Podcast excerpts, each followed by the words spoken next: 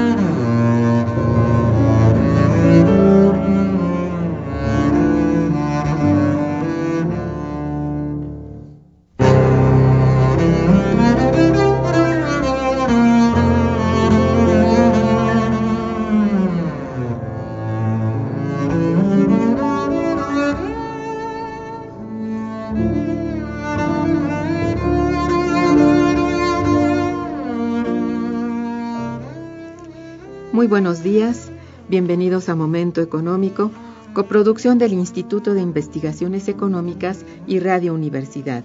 Les saluda Irma Manrique, investigadora del Instituto de Investigaciones Económicas, transmitiendo desde las instalaciones de Radio UNAM.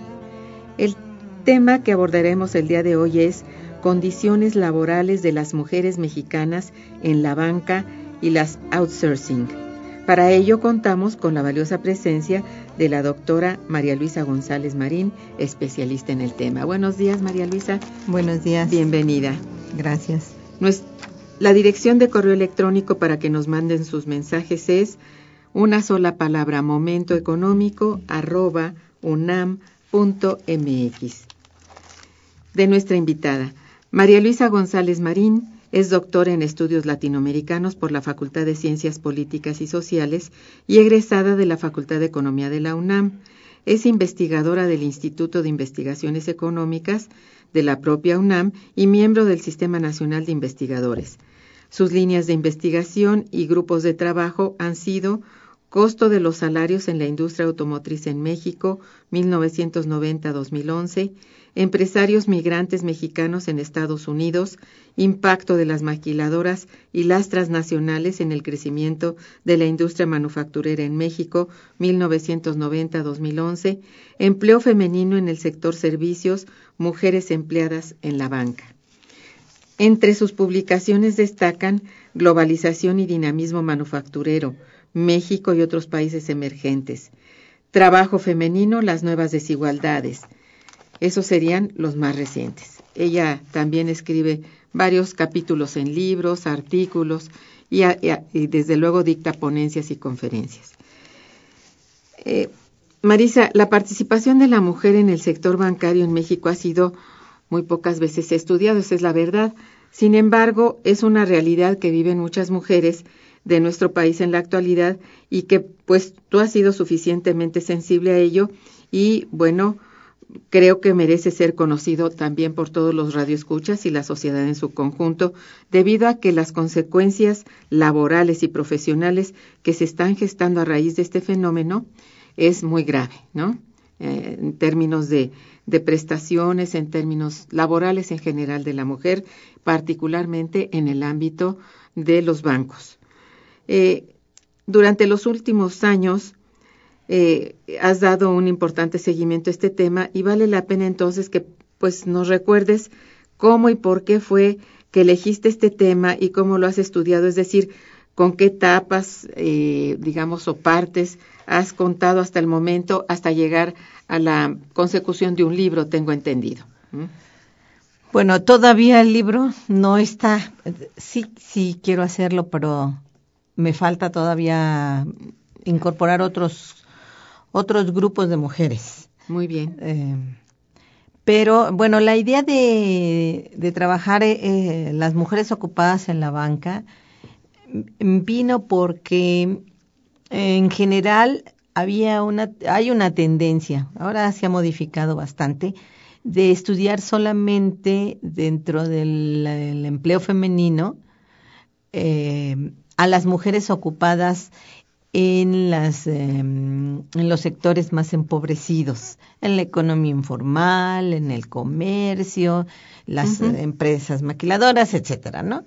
Y entonces eh, se dejaba de lado el estudio de mujeres que aparentemente o, suponíamos o suponemos que están en un, los estratos más elevados y entonces eh, pues tienen una mejor situación y lo que hacía era trabajar pues donde está la mayoría de las mujeres y que están en condiciones muy precarias.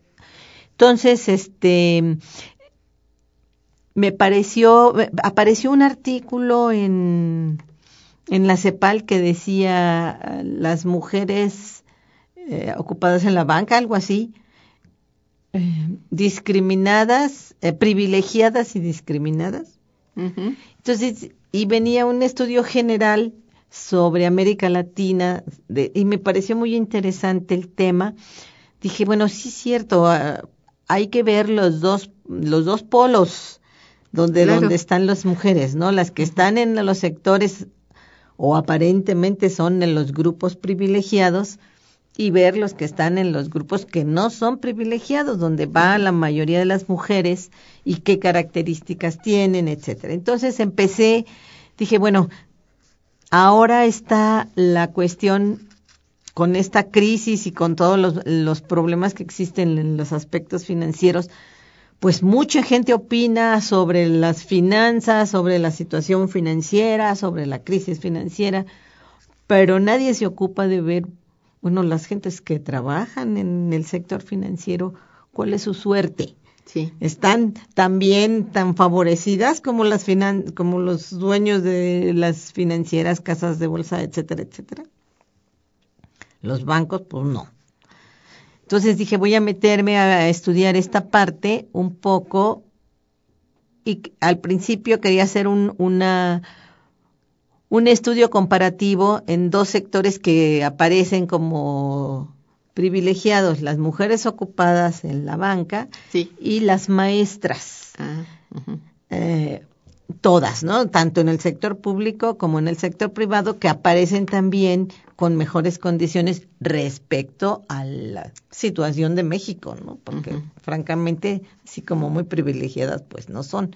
Pero mejor pagadas, digamos. Un poco mejor pagadas y tienen al menos este seguridad social, tenían una cierta estabilidad laboral, por ejemplo, las maestras, etcétera. Pero lo que me ha costado, el, la, realmente el trabajo sobre las maestras no he podido hacerlo, porque no hay información. Oh. Ya después que con el conflicto, ya ves que uh, resultó que no tenían ni ellos la, la, las estadísticas sobre las, el número de, profesores que trabajan en, en la SEP y bueno, mucho menos si son hombres o mujeres, qué salarios ganan los hombres, qué salario ganan las mujeres, todo lo que yo quería saber. todo, sí.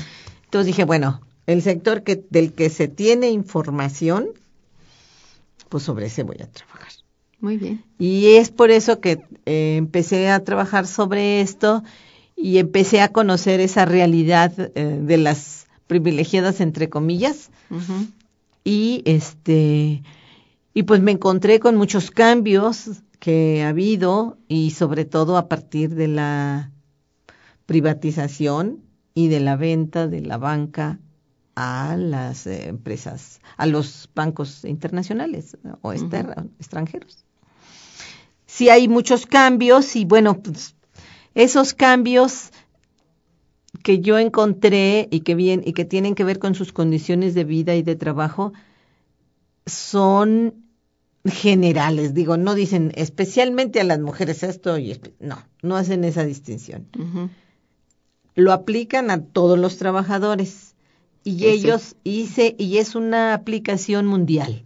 Todas las los trabajadores que que están ocupados en la banca se tienden a, igual, a igualar todas las este, sus condiciones. Claro que depende de las luchas, la organización, el país, pues avanzan o retroceden, ¿no? En algunas cosas. Si, se, si lo ven fácil, pues así se hace. Entonces, yo digo que el principal, el, el, la principal causa para poder este, establecer todas estas eh, normatividad internacional es que no exista un control, que exista un control, mejor dicho, empresarial sobre su masa laboral. Y esto, un elemento que ayuda muchísimo es la no existencia de sindicatos o los sindicatos que llaman este de protección, sindicatos blancos. Sí, claro. Y eso la banca siempre ha sido estado en ese terreno, sí. en ese terreno un tiempo medio se compuso la cosa cuando estuvo en manos del Estado.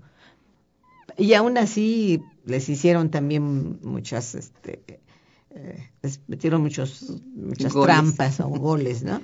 Pero ahora, pues, la situación está terrible porque la sindicalización es prácticamente nula en, todo el sistema financiero. Sí, sí tienen. Existe el, eh, como tal el sindicato. Como sabemos que son sindicatos blancos, pero tú les preguntas, pues, no. ¿Y usted está sindical? No, dice, yo creo que yo no. Las únicas que están sindicalizadas, cuando les preguntas, son las, las este, cajeras. Las cajeras sí están sindicalizadas, pero, pero pues aquí no, no, nunca se les ve aparecer, nunca, no sabemos nada. No hay nada ahí. Esos son contratos. Y si tú ves en las estadísticas que te dan sobre la sindicalización de las mujeres, pues son, pon tú, 300 80 trabajadores, 380 mil trabajadores en la banca, eran como por el 2011. Y las mujeres eran, no llegaban a 13 mil y tantas las sindicalizadas. Bueno, un, universo pequeñísimo. El, Pues casi el 90%, lo que fuera, si era, o 70 y tantos por ciento, pues no era. Estaba afuera. O sea, no hay sindicatos. Entonces, eso permite que se puedan meter todas las formas que tú quieras de cambios en sus condiciones laborales y no te digan nada. Eso es un primer paso. El segunda, la segunda cuestión que yo veo es que, y es también general a nivel mundial, que en el mundo del trabajo, a nivel mundial, es donde, me, es donde más se ha perjudicado a la población porque sí existen este cambios, si tú ves en el aspecto a veces político que se le ha dado, eh, por ejemplo, las cuotas de género a las mujeres, etcétera, etcétera, una serie de ventajas. El, bueno, la, el castigo, el, a, la, ¿cómo se llama? A la, a la mm, violencia de género, etcétera, etcétera, pero no se ha dado este lo mismo esos avances en el mundo laboral. En el mundo laboral vas en retroceso. Por, eh, ahora por la crisis, antes porque había que este, limpiar los, eh, las empresas de los sindicatos corruptos, etcétera, etcétera. Pero ahí hay un atraso y se ya es con las leyes, incluso se han reformado leyes para introducir sí, claro una serie de, desventajas hacia los trabajadores. Con esta ley, pues hay muchas desventajas para ellos y que son ventajas para los trabajadores. Entonces, ese es otro elemento que está ahí y que distorsiona las condiciones de los trabajadores. Sí, claro. Y de las mujeres. Ahora, ¿qué es lo más importante de todo esto? Yo diría que los trabajadores de la banca y especialmente las mujeres están ya sometidos a, a las nuevas formas que existen ya de trabajo. Ya no hay como medias tintas, ¿no? Es donde se puede hacer más fácilmente o conviven poco formas mm, antiguas con formas, con las formas modernas que llaman ellos de, de relación obrero-patronal. Claro, la reforma laboral ha sido fundamental en este cambio. Sí ha habido cambios muy importantes y particularmente en las formas de contratación. Aquí, bueno, estas de hablar de la contratación a través de las outsourcing ha sido el, eh, no sé, como el gran logro de las empresas para poder flexibilizar suficiente la forma de contratación y la forma de, de pago también, de dar y también de, de ofrecer prestaciones. Con outsourcing no hay una sola prestación y son empresas aledañas a los bancos, porque no son los propios bancos. Entonces, háblanos un poco de esto, tú que estás compenetrada de estas nuevas formas. Bueno, en la banca es donde yo diría, bueno, en la banca y en la industria automotriz. Sí. ¿no? También la industria automotriz tiene ya, pero como la industria automotriz sí tenía un, un, este, un historial de lucha obrera, de lucha sindical con sindicatos auténticos, no así de protección y blancos. No y tan blancos. Entonces, las cosas van así como que, bueno, unos trabajadores todavía están en los, aunque hay cambios, están en el viejo sistema y otros ya están en lo nuevo. En la banca, casi todos los bancos y los que no lo han logrado por completo, pero ya van avanzando en eso, están, tienen subcontrataciones. O sea, ellos tienen empresas, este, ¿cómo se dice?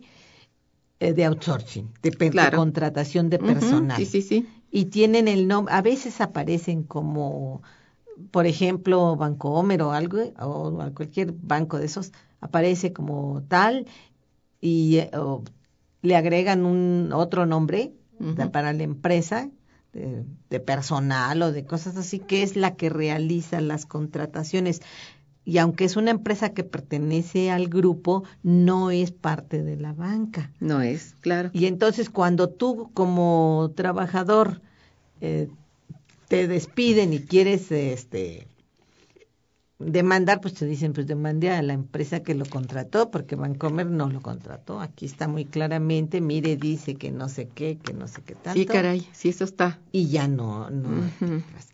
Lo que sucede es que el trabajador no lo sabe. Lo sabe cuando quiere reclamar algo, ¿no? Sí, cuando quiere, por ejemplo, que diga, bueno, pues todos tienen derecho a préstamo hipotecario y por qué yo no. O a reparto de utilidades y por qué a mí no me dan. Sí, claro.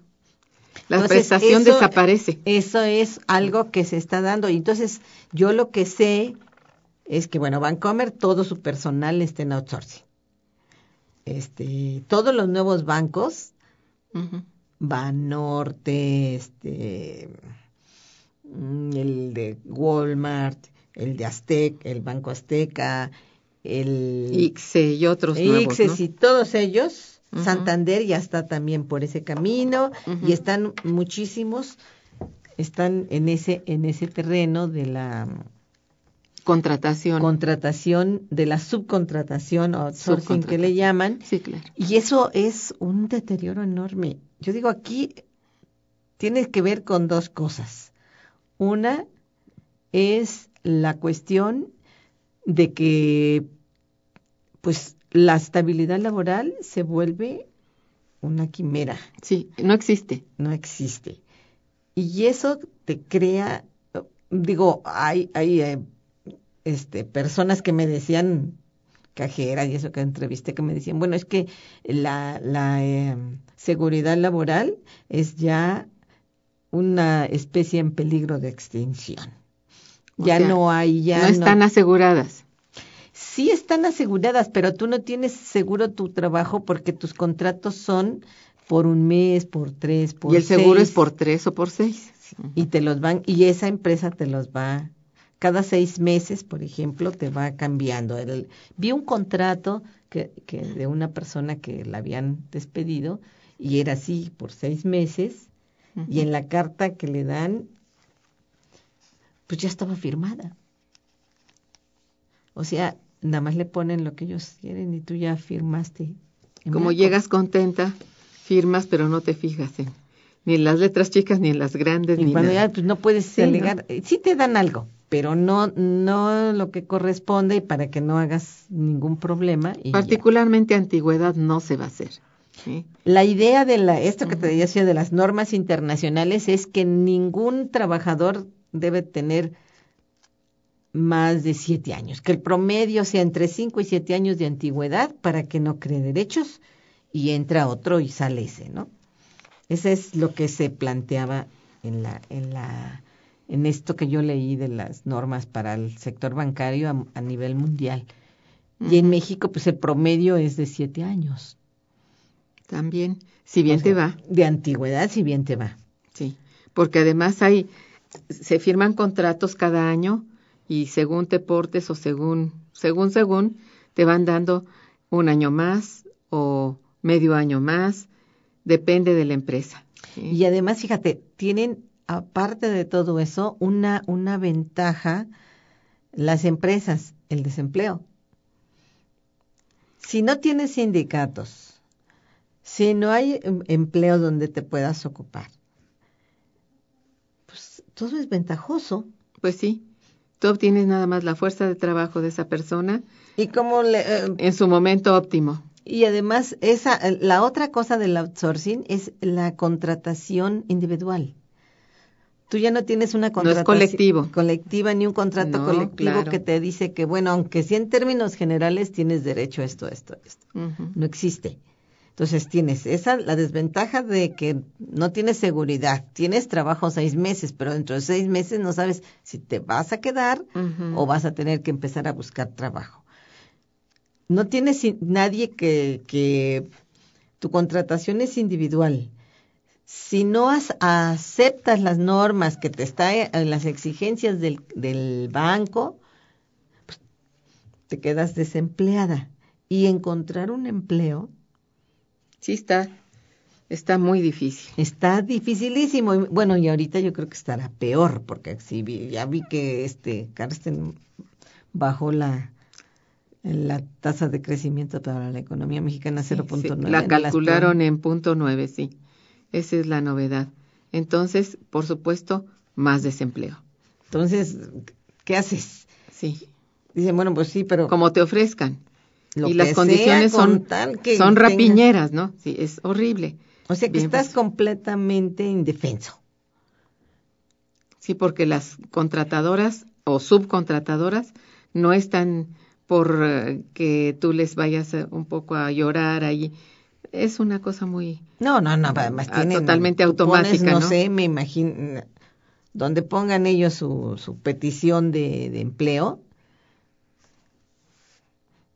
vas a, vas a, este, a, ofrecer, yo creo que piden tres y llegan 500, ¿no? Ah, además, la competencia por ese, por cada plaza, pues es muy grande.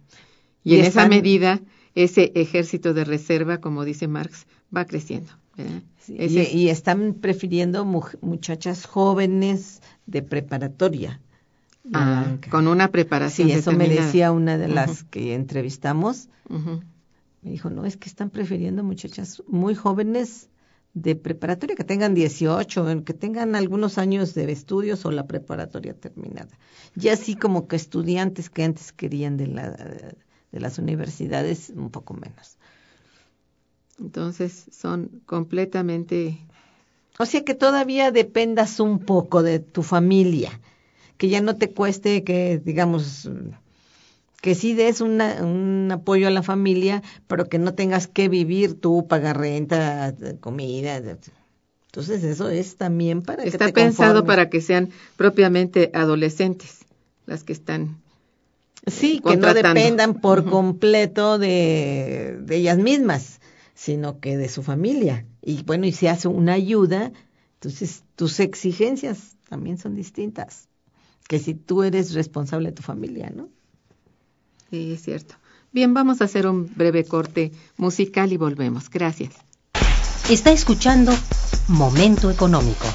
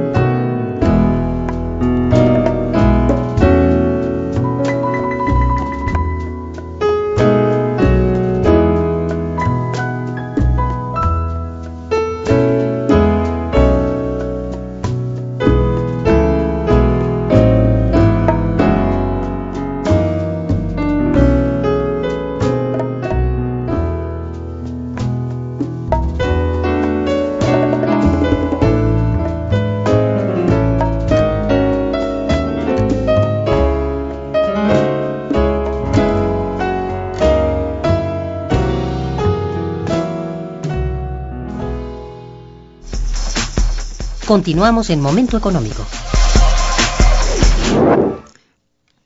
Bien, eh, eh, actualmente existe un nexo de la- en la contratación de personal femenino entre la banca y las outsourcing.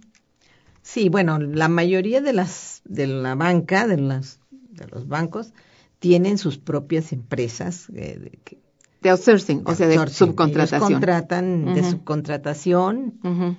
Pues para controlar y para decir. Ahora, eso no quiere decir que no te pongan requisitos para entrar. Si los ponen, y uno de ellos, pa- a mí me decían, es eh, que tienes que pasar un curso Ajá. eh, que se toma en la bolsa Mexicana de Valores. de, mexicana de valores sobre todos los movimientos financieros y según me decían también te ponen ahí materias de ética que porque es muy importante la ética para realizar tu trabajo Deberían hacer un curso de ética también los bancos. sí para sus este, gerentes y, socios Sí. sí este y pasas el primero y llegas a un nivel, ¿no? Puede ser ejecutivo, por ejemplo. Lo que llaman ahora el ejecutivo. Ya el segundo, haces el segundo curso y entonces ya pasas a hacer otro, otro, De otro nivel. de otro nivel y así. Y, pero esos cursos te cuestan bastante dinero. Ah, le cuestan al, al empleado. Sí. Al bueno, si quieres seguir para irte preparando y eso sí, sal- salvo que la empresa te, te lo financie y ya no, eso sí no sé si se los cobran después o ya las contratan, pero si no te contratan, pues no puedes pagarlo. Sí, entonces, ese es, es, eh, es una condición es una condición que para poder ascender. Sí, y además para que te contraten, para que tú sepas, sobre todo si vas para ejecutivo, todas las figuras este, financieras que existen. Hay que conocerlas. Que hay que conocerlas, que los fondos de inversión, que los estos, que, que, que todas esas cosas, cómo se manejan y todo, todo, todo eso, sí. Ellos hacen eso. Ahora, sé también que los, los que contratan las empresas de outsourcing, algunas, nada más que se ocultan, es así, están manejadas por los sindicatos. Por algunos sindicatos. Ellos tienen sus empresas de contratación de personal Los sindicatos tienen sus outsourcing. para Maravilloso. surtir a las empresas. Y no solamente la banca. Sé que también en la industria automotriz hay eso.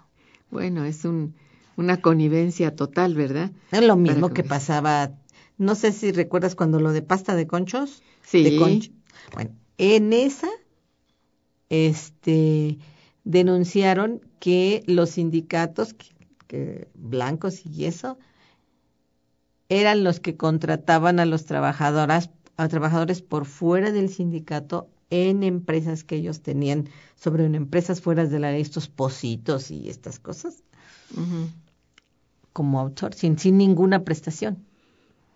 Bueno, entonces, O sea eh, que es un mundo que dices tú, bueno, el proceso de contratación entonces está muy, muy requisitado por varias, de varias maneras, sobre todo por la empresa misma que hace las funciones de subcontratación. sí, bueno, la, la, ella ya hace, digamos, el, el acuerdo final, ¿no? El acuerdo ya de contratación. Pero tú tienes que pasar todos los requisitos para que esa empresa te contrate. Cuando tú dices, ya, pues Vancomer, ya me, ya pasé mi curso, ya llevé mis papeles, entonces esa empresa entra a arreglar, a ser tu contratante. Y dice, yo vi el contrato, pero no recuerdo ahorita, se me olvidó traerlo, no vi el nombre exacto de la empresa, pero sí hay una parte que dice comercializadora, o no sé qué van a comer o algo por el estilo. Sí, algo así se llama. Sí, entonces eso ya implica que tú dices, pues estoy en Bancomer, ¿no? También en Banamex sé que entran las personas con un contrato individual. Hay dos formas de entrar. Por contrato colectivo, ahí sí todavía funciona el sindicato, y por un contrato individual. Y después de cierto tiempo, te pueden pasar ya a ser miembro del, del sindicato, pero no siempre. Y según sé, están tratando de ir pasando a todo el personal de, de Banamex outsourcing. Porque Banamex era Aún el contratado en formas anteriores. Sí, ya con acuerdos. Es que los sindicatos no existen. Digo, Oye, pues existen, sí. pero no existen, ¿no? Ya sabes cómo es. Pero este es que no se vale, ¿cómo crees? Sí, ¿Y no hay, así. no hay protestas ante conciliación y arbitraje? Mira, de por sí el personal ocupado en el sector financiero es un personal que se siente eh, parte de los privilegiados, Ajá. porque durante mucho tiempo tuvo una condición, pues, muy buena, ¿no? Tenía su club, tenía sus préstamos, que hipotecarios, qué buen reparto de utilidades y se sentía parte de la élite, ¿no? Obrera o de trabajadores. Además, eh, vienen de una clase media, bueno, que sí está eh, amolada y todo, pero que no se siente parte de los trabajadores. Es como, yo digo, como lo que les pasa a las aeromosas en Mexicana o en Aeroméxico, ¿no? Cuando Sí. las iguales dices, bueno, es que las asalariadas no, nosotros no somos asalariadas, nosotros somos parte Eso de es. un servicio. Es como que- de una clase Sí. específica. eh, si se sienten así muy por encima del resto, que sí, esos sí son los que están mal, los que están, son pobres, este, desaliñados, etcétera, etcétera, ¿no? Entonces eso, eh, se, eso es un elemento en contra de ellas mismas o de ellos mismos que no se dan cuenta o si se dan cuenta, pues no pueden hacer nada los que se den y los demás se sienten pues que están muy bien Sí, claro. porque el resto está demasiado mal pero ellas han ido perdiendo. Cuando ya tú platicas con ellas o cuando ya enfrentan, por ejemplo, la cruda realidad de que tienes que 20 años trabajando en una empresa o, y tienes este casi 50 años de edad y ya la empresa te quiere correr, pues entonces sí dices, ay, Sí, pues pero te quiere correr sin darte nada. Y generalmente logran sus objetivos Sí, en bueno, ese te dan una liquidación, pero no darte tu pensión lo que te Y corresponde. no puedes protestar porque no hay sindicato ni tampoco un contrato anterior que te lo haya. O pon prometido. que sí, que exista, pero tienes que pelear tú sola. Ya, Digo, pues eso ya es muy desigual. ya es, sí.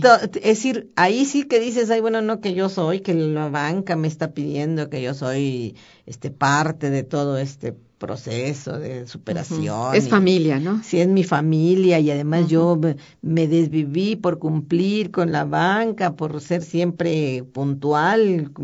Y ahora que ya estoy vieja, o ya no sirvo para este trabajo, o ellos consideran que ya mi imagen ya no es la que ellos quieren dar, pues entonces, tan fácil como que te, te dicen, pues te vamos a jubilar o te, Hay no siempre te van a alguna cosa, ¿no? Hay, digamos, hay algo ya pensado, premeditado, para que pueda ser Ahora, este empleado o empleada este, se zafado facilita.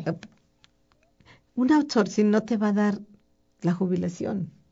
Por supuesto que no. Si no vas a hacer este antigüedad.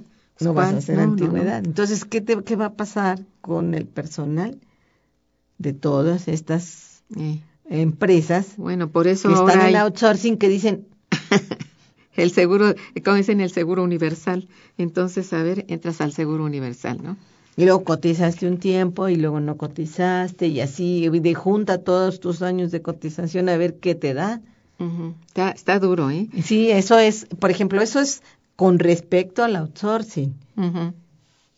Que no tienes y que tú comparas, por ejemplo, los contratos eh, de la banca no encontramos encontramos pocos contratos colectivos porque estuvimos buscando. Pero de los que se encontraron, por ejemplo, ya hay cosas que el reparto de utilidades ya no aparece en todos los contratos. Ya Antes no sí les se dan. hacía para reparto de utilidades. Sí, sí, sí. Y, y me decían, bueno, antes esperaba uno que el, la- el reparto de utilidades porque con eso dabas el enganche a tu casa, ¿no? O hacías una mejora importante, construías. Sí, porque era un buen dinero. Era un buen dinero. Pero ahora te dicen que incluso sa- salieron con pérdidas. ¿Cómo crees? No hay un banco que tenga Pues pérdidas. Pero si es la empresa outsourcing, quién sabe, ¿verdad? A lo Pues mejor esa no te va a dar reparto de No, utilidades, pues no. aunque por ley te lo dé. Incluso ahí, en lo que yo vi de este, de un contrato de Manpower, Que es esa contratista, bueno, las condiciones son, es un contrato como te digamos, este, típico, ¿no? Así de Sí, esos sí. que, Es, machote, digamos. es un machote de, contratación. Dices, "Uh, pues No, si me pues, contrato sí. aquí. Hombre. y la gente se inscribe en Manpower porque, ¿qué haces? Es eso. Bueno, ya orillando al desocupado, ¿verdad? ¿Cuáles son los problemas más relevantes que hasta este momento siguen enfrentando las mujeres que son contratadas por la banca? Pues mira, yo diría que una de ellas es que están ellas en los estratos más bajos salariales del sector este em, bancario, ¿no? Si tú ves, o financiero, si tú ves eh, la diferencia entre los hombres y las mujeres, las mujeres están en los, en los rubros que, que corresponden a de un salario a tres. Y de, de más de tres a, hasta cinco. Pero sobre todo en los de dos a tres, como viene Dos la y medio, tres. Sí, que viene la división, o sea, en los más bajos. En que, en todo lo que le- ellos le llaman oficinistas. Ahí se concentran las mujeres y en lo que llaman servicios personales, que es, me imagino, mm, pues que tú sirva, eh, hagas cierto tipo de labores en, ahí en la banca, de servicios, eh, de, De servir aseo, etcétera, aseo, no sí. sé qué. No, porque el aseo la- se maneja ya por el outsourcing. Pero en esas que están ahí, son poquitas que quedan, ahí están. Que atienden el teléfono. Ajá. Ándale, cosas así. Y el otro sector, en cambio los hombres están en el sector de técnicos y de profesionistas, se concentran más que de oficinistas. Entonces, si tú estás en los estratos más bajos, Sí. pues el salario es más bajo. Aparentemente dirías, bueno, pues no hay discriminación. Bueno, Oye, te pero las mujeres van preparadas también, ¿no? Claro, si Sí. tú ves ahí, la mayoría de las mujeres, en los datos que yo tengo, en los que daba el INEGI, en la encuesta nacional de, de ocupación y empleo, las mujeres tienen un nivel, este, de más de, bueno, como ellos lo consideran, ¿no? De estudios profesionales, Bueno. de educación media y más. Igual- y los hombres también tienen un nivel. ¿Y por qué ellas están de oficinistas? Y de las otras, la mayoría, y los hombres están como técnicos. No puedes discutir ni alegar discriminación. Dices tú, no, pues no hay discriminación. Pues sí hay, señores. Claro que sí. Pero es que es una discriminación que no te dicen, ay, no, tú por ser mujer te vas a oficinista. Y tú por ser hombre, pues de técnico para arriba. No, sino que simplemente es así. Así es, sí. ¿Por Mm, qué? Porque tú eres mujer y la mujer se considera eh. Que es un complemento del salario, que al rato se va a ir porque va a tener un bebé o que el marido no la va a dejar ya seguir. Todas esas ideas que ya no existen o que son muy ya, mm, pues yo diría sí existen, pero no es la tendencia que crece, sino la que crece es la, la diferente, la que las mujeres se tienen que incorporar al trabajo pues para mantener o, o cooperar en el mantenimiento de la familia. Y a veces se convierten en la jefa de familia. Ahí. Sí, bueno, hay mucho de Ah, yo vi varias, em- varias, por ejemplo, trabajadoras que, pues, que ellas mantenían a su casa y el esposo pues medio cooperaba con algo cuando tenía trabajo. Ahí está la cosa. Bien, pero es una ci- circunstancia de no reconocer el nivel de, digamos, de preparación que pueda tener una mujer, aunque sea superior a la del hombre. Esto sí es plenamente discriminación. Discriminación. Esa es, digamos, discriminación que le llaman laboral. ¿no? Pues sí. o por salario y por profesión, ¿no? Si-. Si, tú ocupas las, las plazas más bajas, pues vas a ser, mm, vas a tener discriminada por salarios y discriminada por el tipo de profesión, aunque tengas la preparación. Sí. Y la otra es la discriminación, este, que le llaman eh, eh, por raza o étnica, ¿no? Si tú te pareces una mujer este morena con rasgos indígenas eh, chaparrita gordita cosas así es Muy propio de la raza ujú, de mexicana. la raza mexicana este pues bueno si te van pon tú que te den el trabajo pues te mandan a lugares lejanos de las zonas Sucursales. Popov, que le llamaban antes, ahora ya, ¿no? O como les dicen, finolis, las que están con la gente bonita. Ajá. que Ahí mandas a las guapas altas. este Santa Fe y etcétera, etcétera. Ahí van las bonitas o los bonitos también, ¿no? Y en las otras van las mujeres, este, pues que no, que no tienen esas No son tan características, agraciadas. No son tan agraciadas. Dice, decía una de ellas, no tienen el canon de belleza que pide la banca. Ajá. Bueno, pues plenamente. Yo creo que en este, en ese sector se ve muy claramente la discriminación. ¿Qué cosa? Pero de por belleza, fíjate, que no ves en todo. otros. Eh, Eso y lo que también se ve en las aeromosas. En el sector de aviación también se ve este esto de la discriminación por por, por el canon de belleza que dicen, no, étnica. Sí. Allá tienes que estar así. Y además ellas se sienten felices porque llaman la atención. Te escogieron por preciosa. te escogieron, por ejemplo, las aeromosas, pues tu uniforme, tu gorro, tú pasas así, eh, partiendo plaza, como dicen. Es decir, todo, y con todo juegan las empresas para este, sacar ventaja. Por Esa es una ventaja. Claro.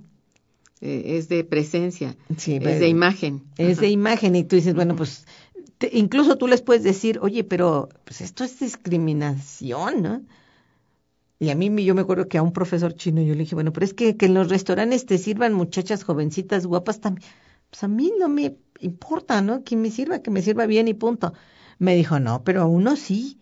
¿A poco usted le daría igual que le sirva una persona ya grande, eh, que no oye ni medio, que oye medio mal, a una muchacha guapa? Dije, Bueno. ay, es universal. Está bien. Bien, vamos a hacer un breve corte musical. Regresaremos. Está escuchando Momento Económico por Radio UNAM.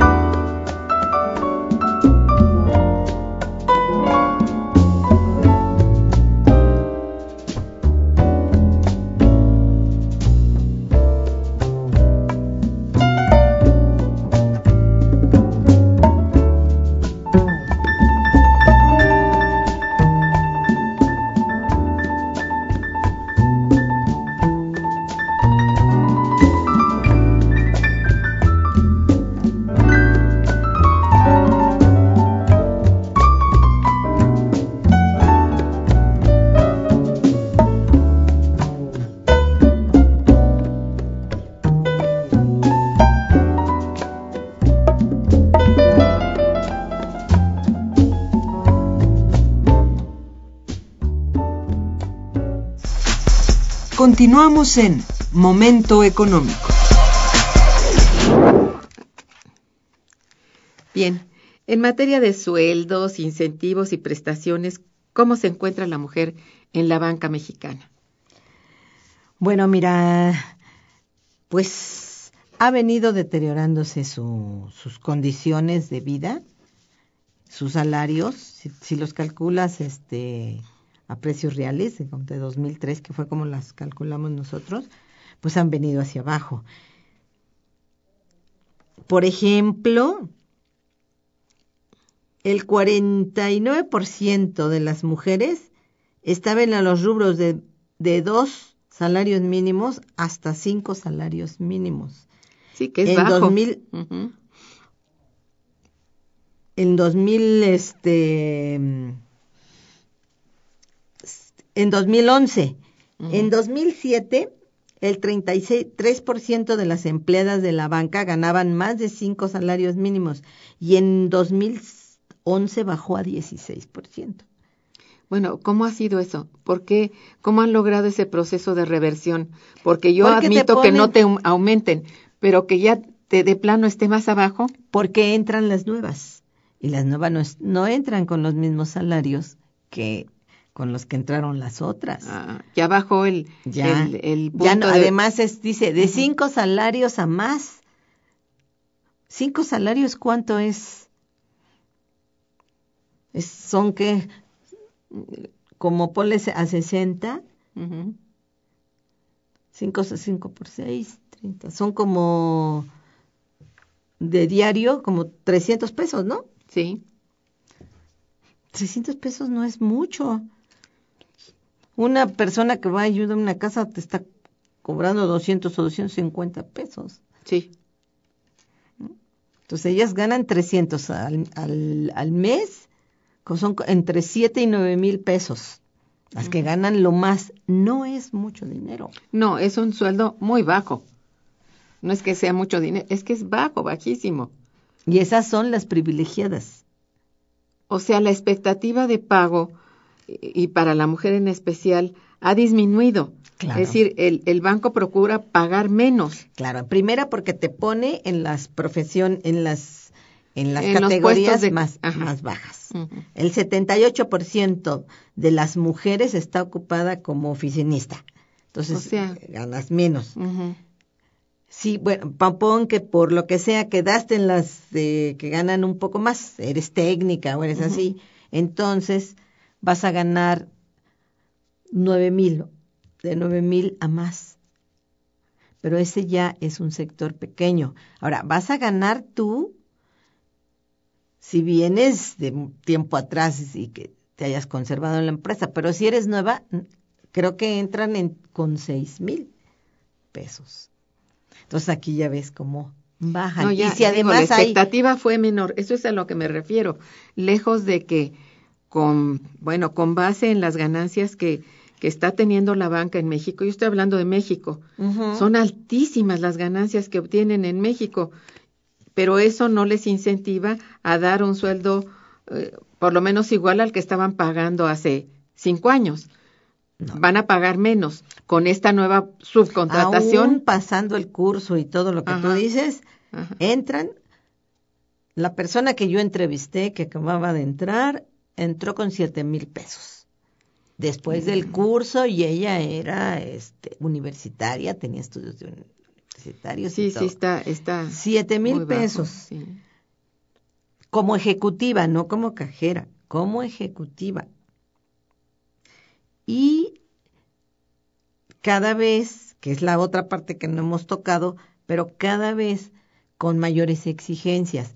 Este siete mil pesos es tu sueldo base, pero como todo se está haciendo en este país, si tú quieres ganar más, entonces se forma, digamos, entre las, sucurs- las sucursales. Tienes que rendir. Entonces, toda la sucursal, el gerente tiene que hacer que todo su personal rinda, o sea, que venda más seguros, venda más... eh, mm, eh, Más productos más productos financieros. financieros. Bueno. Sí, y te ponen tu tope. Si tú logras cumplir tu meta, el, el este, a los seis meses el gerente se lleva tal porcentaje. Y los empleados obtienen también un porcentaje más sobre tu sueldo. Pero si no cumples, no hay castigo.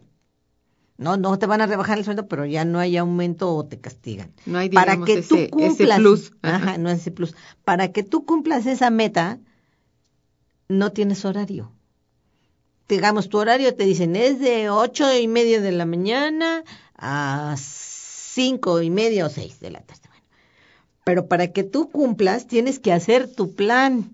¿Cómo le hago para hacer mi plan para vender? No, pues esta- eh, me quedé con esta persona y no la vi, la vi indecisa, pues a lo mejor la llamo y si me dice que vaya a su, a su casa el sábado o el domingo voy para que se cumpla la meta y el gerente te está presionando para que, oye, ¿cómo tenemos que vender, que te diré yo, 100 seguros de auto y llevamos 8? Ujú. O le a- aceleran el asunto o no, o no te doy. O no hay plus. O no hay el plus. Entonces, Y el plus es una es lo que se cosita llama- también así, ¿verdad? Lo que llaman Mm. salario flexible. Sí, sí. Entiendo muy bien. Una quincena ganas, eh, o bueno, un mes, o esta semana, o este mes, o lo que sea, como sea, llegue al acuerdo, y te da, eso es, entonces dice, nuestra jornada ya no es de la que teníamos antes, que a las cinco pues ya te ibas y, ¿no? Tienes que esforzarte para tener incentivos. Sí, porque si no, pues no, no te consideran un buen elemento. Bueno, Y- eso eso vale para todos. Tendríamos que decir que a No, nosotros bueno. también para tener el incentivo No, no, creo- hay un horario. No hay un horario, claro. Si tú que Sí. todos estamos en las mismas, por eso te digo, esto es universal. Sí. Eh, Si tú agarras los profesores de la UNAM y los investigadores de la UNAM, quién sabe. y Estamos también viviendo- nosotros nos sentimos Ajá. privilegiados y nos sentimos así, porque aquí, pero no hay ya hora de descanso. Así es. A veces llegas hasta las 10, 11 de la noche, terminando de calificar alumnos o de hacer esto, de que tienes, Tienes que llegar a la computadora. Entonces, eh, eso es general. Bueno, aquí estamos hablando de este sector, pero yo creo que yo me voy a poner a estudiar a los profesores y investigadores de la UNAM. A las, Sería bueno, ¿eh?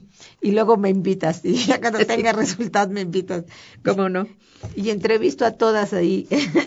a mis, Eh, es muy a mis importante, amigas. fíjate, es que esto que estás viendo lo estás, bueno, el enfoque de género es sumamente importante, pero finalmente estas nuevas formas de contratación, de subcontratación, vienen a poner en evidencia esa reforma laboral que ha sido tan, tan, de veras, de resultados tan crueles, ¿no? De verdad para la mayoría de los, de los Sí, trabajadores. porque ahora hacen, antes, al menos la ley estaba prohibido, hacían lo que querían, pero la ley Establecía que no era correcto. Y ahora no. Ahora, bueno, pues ya entró como que sí se puede, ¿no?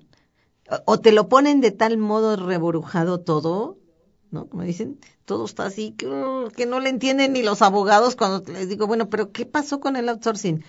¿Sí se prohibió? ¿No se prohibió? ¿Qué cosa? Porque no se entiende. Pues tampoco nosotros lo entendemos. Faltan las leyes secundarias para ver qué, qué, qué ocurre. Pero mientras no haya eso, cada quien aprovecha y avanza para su ventaja.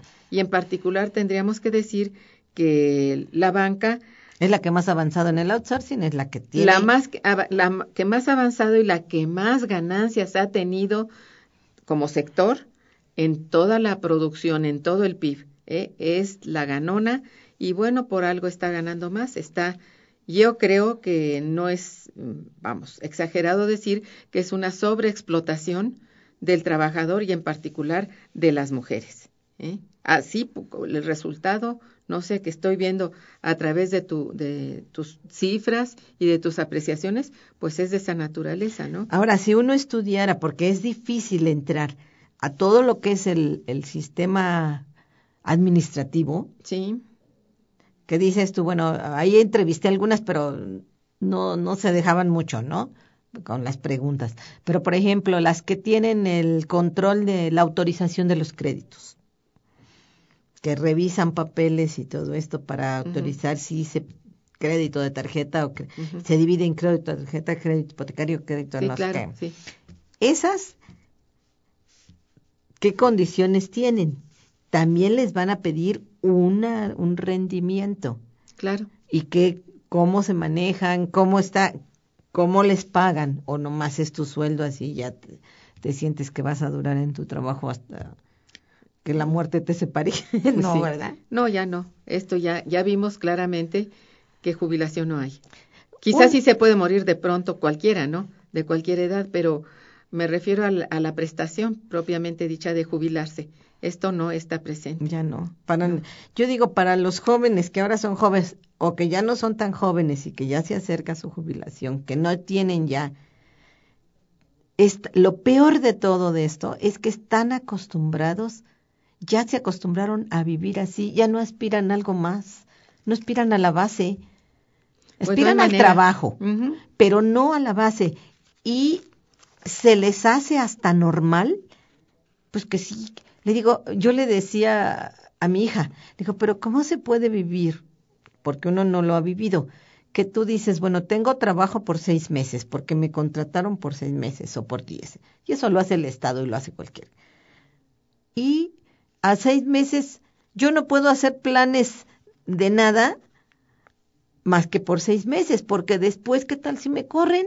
Y entonces, que meto, si meto a mi hija a una escuela o mi hijo a una escuela, y no puedes pagarla después. no puedo pagarla o no puedo embarcarme en un crédito de un coche o de la pago de la casa. Es difícil tener un, un horizonte con eso. O sea, te quitan tu perspectiva de vida. Sí. Que a eso está. Bien. Y pues, etcétera, etcétera. Pues esa es una conclusión muy triste.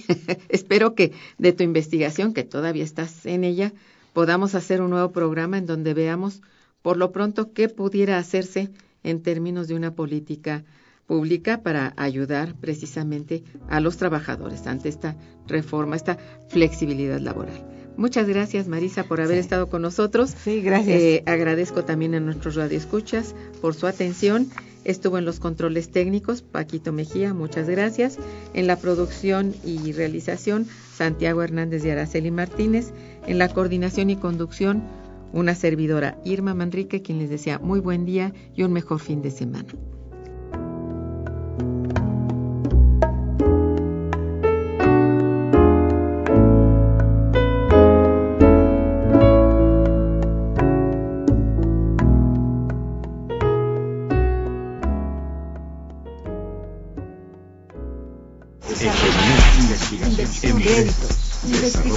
Momento económico.